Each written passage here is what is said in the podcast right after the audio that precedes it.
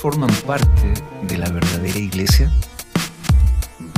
La iglesia de Dios consiste en personas santificadas en Cristo, que fueron llamados por Dios a una vida santa, que oran en el nombre del Señor Jesús y que reconocen su señorío. Esto es distinto a una asistencia ocasional a los cultos con algunas prácticas religiosas. Bajo esta perspectiva, podemos decir sin recelo que algunas personas son en realidad miembros del cuerpo de Cristo, aunque pertenecen a iglesias que no son bíblicas. Igualmente, existen otros que asisten a iglesias donde el verdadero evangelio se predica sin pertenecer a Cristo. No todos los que participan en los cultos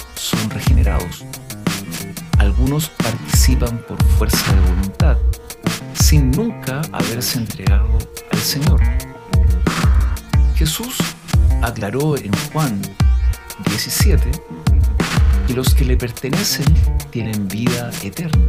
Versículo 2. Conocen a Dios versículo 3. Reciben las palabras de Dios, versículo 8. Son mundo, versículo 16. Son santificados, versículo 17. Y unidos en amor, versículos 21 al 23. Estos solamente estarán con Él en la gloria, versículo 24 el carácter universal de la iglesia se ve en las palabras de Jesús en Juan 10, 16. También tengo otras ovejas que no son de este redil. Aquellas también debo traer, y oirán mi voz, y habrá un rebaño y un pastor.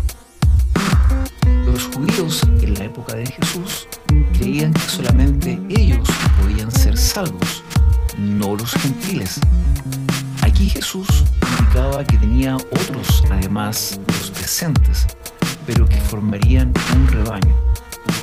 En el contexto, Jesús indicaba que estas ovejas son caracterizadas por su fe en Él, versículo 26, por oír su voz, versículo 27, por seguirle, versículo 27.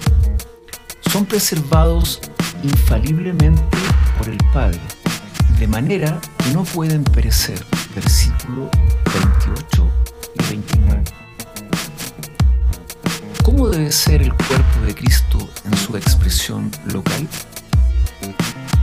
En un sentido legal, Dios percibe a la Iglesia Universal de Cristo como unida en Cristo, justificada y aceptada delante del Padre. Sin embargo, el cuerpo de Cristo tiene sus manifestaciones visibles en forma de iglesias locales que todavía carecen de la perfección en el sentido práctico. Algunas iglesias tienen tantos defectos en doctrina y en organización que nos preguntamos realmente son expresiones legítimas de la iglesia del Señor. Aunque deseamos evitar un espíritu de crítica, es preciso tener un criterio claro para ayudarnos a distinguir entre iglesias legítimas e iglesias falsas.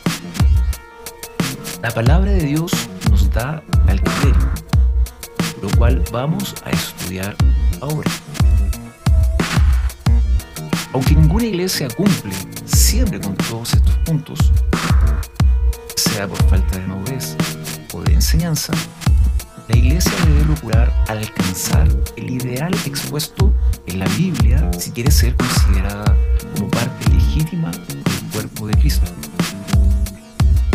Siempre habrán divergencias entre cristianos sobre doctrinas menores, tales como la forma de bautizar, la manera mejor de llevar el culto, etc. Ciertas doctrinas son esenciales al pensamiento bíblico de manera que una negación de una de ellas es motivo para declarar a una iglesia como doctrinalmente impura y por lo tanto sin el derecho de llamarse una expresión legítima del cuerpo de Cristo. Doctrinas esenciales son la infalibilidad de la Biblia como palabra de Dios y como suficiente por toda cuestión de doctrina y práctica.